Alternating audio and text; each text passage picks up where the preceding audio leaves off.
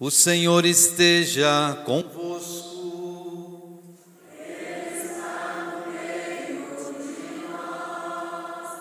Proclamação do Evangelho de Jesus Cristo, segundo Mateus. Glória a vós, Senhor.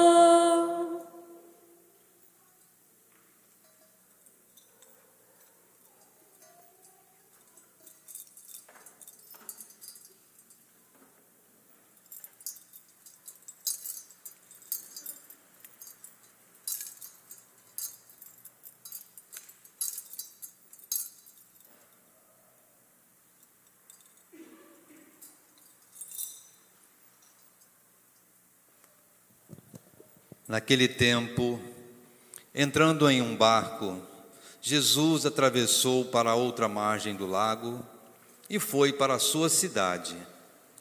Apresentaram-lhe então um paralítico deitado numa cama. Vendo a fé que eles tinham, Jesus disse ao paralítico: Coragem, filho, os teus pecados estão perdoados. Então, alguns mestres da lei pensaram: esse homem está blasfemando. Mas Jesus, conhecendo os pensamentos deles, disse: Por que tendes esses maus pensamentos em vossos corações? O que é mais fácil dizer? Os teus pecados estão perdoados, ou dizer: Levanta-te e anda? Pois bem, para que saibas que o Filho do Homem tem na terra poder para perdoar pecados, disse então ao paralítico: Levanta-te, pega a tua cama e vai para a tua casa. O paralítico então se levantou e foi para a sua casa. Vendo isso, a multidão ficou com medo e glorificou a Deus por ter dado tal poder aos homens. Palavra da salvação. Senhor.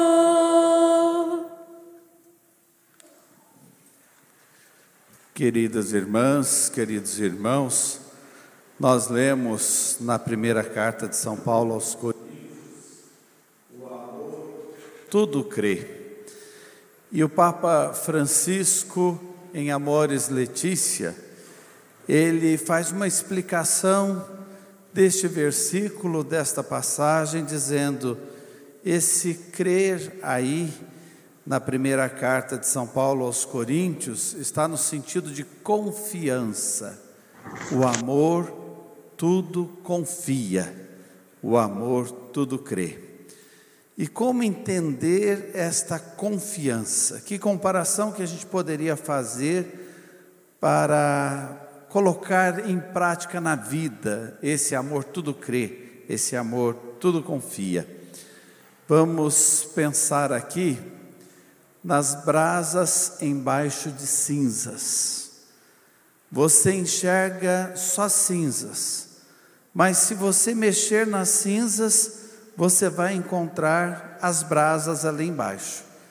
E se você assoprar, o fogo volta. Ou então, uma outra comparação, a escuridão. Em meio à escuridão, você enxerga uma vela acesa, uma pequena luz. Basta para você se deixar guiar. Você vai pelo brilho da luz e deixa de lado a escuridão. Então, o amor tudo crê nesse sentido. O amor tudo confia nesse sentido. E nós aí podemos pensar em situações da nossa vida onde nós passamos por dificuldades no amor, seja vida conjugal, vida familiar, entre os parentes, entre amigos, quando a gente sofreu em alguma amizade ou na vida da comunidade pensar sempre assim: o amor vence, como brasa embaixo das cinzas, ou como uma pequena luz em meio à escuridão de uma noite, que porventura pode nos assolar, tomar conta da nossa vida. E é preciso a gente colocar em prática essa confiança. E as leituras de hoje nos ajudam tanto a entender isso. A primeira leitura do livro do Gênesis fala do sacrifício de Isaac. É uma história que a gente lê quase perdendo o fôlego. Um filho prometido, tão esperado, chegou e Deus pede a Abraão que ele sacrifique aquele filho. Agora vejam que bonito esse amor que tudo confia. Abraão seguiu, seguiu buscando cumprir aquele pedido de Deus, oferecendo um sacrifício. E vejam que bonito, tudo que a gente oferece em sacrifício se torna santo, guardem isso para a vida. Tudo que a gente oferece para ser sacrificado, Deus torna santificado e nos santifica através daquilo. Abraão sobe o monte Moriá com o menino, o menino carregando a lenha e perguntando: Onde está o animal que deverá ser sacrificado? E olha a resposta que o amor inspira a Abraão, a confiança absoluta em Deus: Deus providenciará. Deus providenciará. Essa é uma resposta do amor que tudo crê. Essa é uma resposta do amor que tudo confia. Mas quando é que a gente vai entender essa história do sacrifício do filho de Abraão, de Isaac? Quando nós contemplarmos Jesus carregando também uma madeira nas costas e subindo um outro monte, o Monte Calvário. E lá ele mesmo vai se entregar por nós. Ele será o cordeiro imolado que nós rezamos várias vezes na missa, que tira o pecado do mundo. Quando a gente fala nesse amor que tudo crê, que tudo confia, nós partimos do amor de Deus. O amor de Deus é assim por nós. Ele tudo crê, ele tudo confia. Quantas vezes certamente Deus olhou para nós e viu só cinzas, mas mexeu nas cinzas e encontrou brasa. E percebeu: o fogo pode voltar naquele coração, naquela vida. Quantas vezes Deus nos procurou, como lá no livro do Gênesis, ele procura Adão e pergunta: Onde estás, Adão, onde estás? Quantas vezes Deus nos enxergou em meio à escuridão com uma pequena luz, e Deus acreditou na nossa luz. É maravilhoso a gente pensar que o que Deus pede de nós, antes Ele faz. Ele foi capaz, nesse amor que tudo confia, de nos dar o seu filho, que Ele tinha de mais precioso, para nos resgatar, para fazer de novo as brasas ficarem incandescentes, o fogo voltar ou a luz brilhar em meio à escuridão. Não é à toa que o seu filho vai olhar para nós e vai dizer: Vós sois a luz do mundo. Não obstante nossa escuridão, não obstante tantas falhas da nossa parte, Ele, Deus, acredita na nossa luz. E quem somos nós para perdermos a confiança total uns nos outros? Se até Deus confia em nós, nós fomos criados à imagem e semelhança desse Deus, portanto, a imagem e semelhança do amor, e devemos carregar um amor parecido com o amor de Deus. Então, na vida conjugal, o amor tudo confia. Ah, mas nós já tivemos falhas, já aconteceram falhas na nossa vida. Padre, e aí como é que a gente faz? Descubra as brasas embaixo das cinzas. Descubra a luz na escuridão. A mesma coisa vai valer para a vida familiar, entre os parentes, para as amizades, na vida comunitária. Quantas vezes parece que as luzes se apagam, mas uma luzinha continua brilhando lá no fundo e você vai por ela. Aliás, aqui até me recordo da luz do sacrário. Pode apagar todas as luzes, o Senhor está conosco, está na nossa barca. O amor tudo confia e a gente segue adiante, e segue na vida da comunidade, e segue na caminhada de igreja, porque Deus nos chama a essa missão, nos chama a esta vivência e nos dá esse exemplo. Depois, olhando para o Evangelho, o que, que o Evangelho tem a ver com tudo isso? Prestem atenção na beleza do modo como Deus faz as coisas acontecerem. O Evangelho fala de Jesus curando um paralítico. Jesus curando uma pessoa que estava parada, paralisada na sua vida, não estava saindo do lugar. Mas preste atenção, não basta a gente andar, não basta a gente desparalisar e dar passos, é preciso a gente saber para onde a gente está indo. Não basta dar passos, é preciso saber para onde a gente vai. Deus confia nas brasas que estão embaixo das suas cinzas. Deus faz brilhar a luz em meio à escuridão. Mas o que é que você faz com essa luz na qual Deus confia? O que é que você faz com esse fogo que Deus faz arder de novo no seu coração a partir daquelas brasas? O que é que você ilumina? Para onde você caminha? Na história do povo de Israel, nós temos um exemplo que vale a pena a gente recordar. O povo saiu da escravidão do Egito, mas a escravidão do Egito não saiu do coração do povo. Que coisa triste. O povo caminhou, mas tinha dúvidas: para onde? Para onde?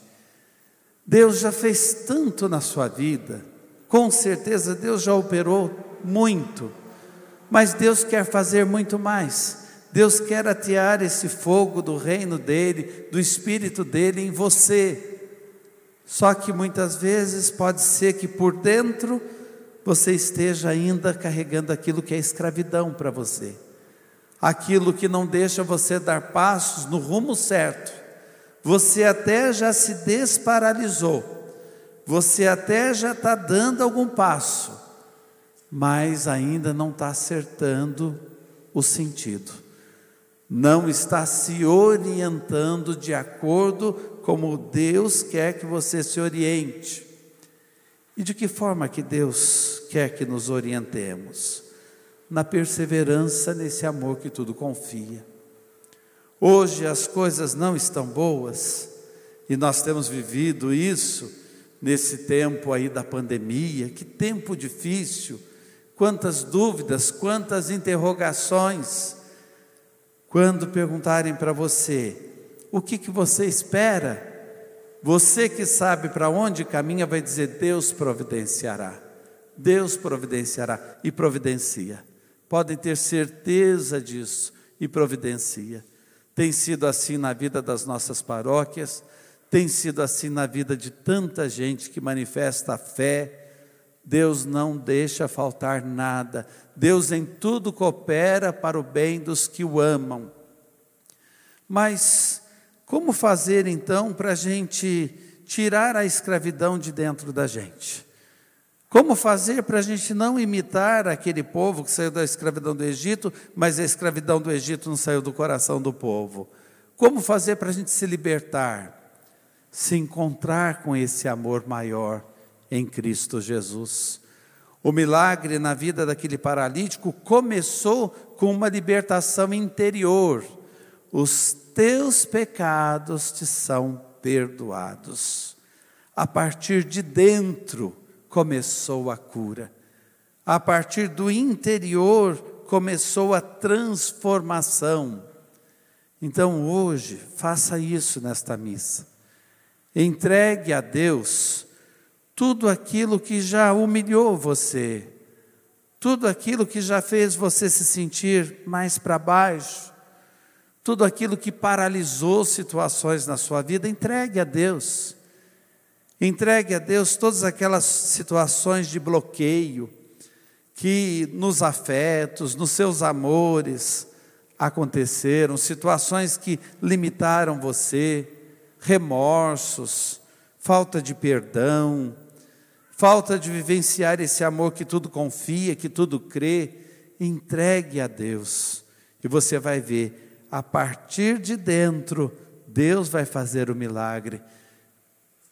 Não olheis os nossos pecados, Senhor, mas a fé que anima a vossa igreja, para que consigamos enxergar o norte da nossa vida, saber para onde nós caminhamos e seguir perseverantes, sem titubear, sem olhar para trás, seguir no rumo que o amor nos orienta. E tem um outro detalhe que tem tudo a ver com esse amor que tudo crê, no evangelho que nós ouvimos, que é o seguinte: Jesus diz assim: Levanta-te, pega a tua cama, a tua maca e vai. Interessante, né? Por que pegar a tua maca? Por que pegar a cama, onde ele ficou paralisado por tanto tempo? Vamos recordar algumas coisas rapidamente aqui. O filho de Abraão, Isaque, levando feixe de lenha nos ombros. Jesus subindo o Calvário, levando a cruz. Nós não deixamos a cruz para trás. Nós não deixamos o que a gente precisa carregar para trás. Aquilo que Deus fez na sua vida, aquilo que Ele operou, você leve no coração como uma lembrança do que Ele já fez, para que em outras horas difíceis você olhe para a sua maca, você olhe para a cruz que você carregou e você mesmo diga: Você, o amor tudo vence. Olha a lembrança que eu tenho aqui. Ele já me desparalisou, ele já me tirou daqui. Não é agora que eu vou ser derrotado, não é agora que eu vou cair, não é essa pandemia que vai nos derrubar, não é esse momento que vai acabar conosco. Nós confiamos em Deus e o amor tudo confia, tudo crê. Amém.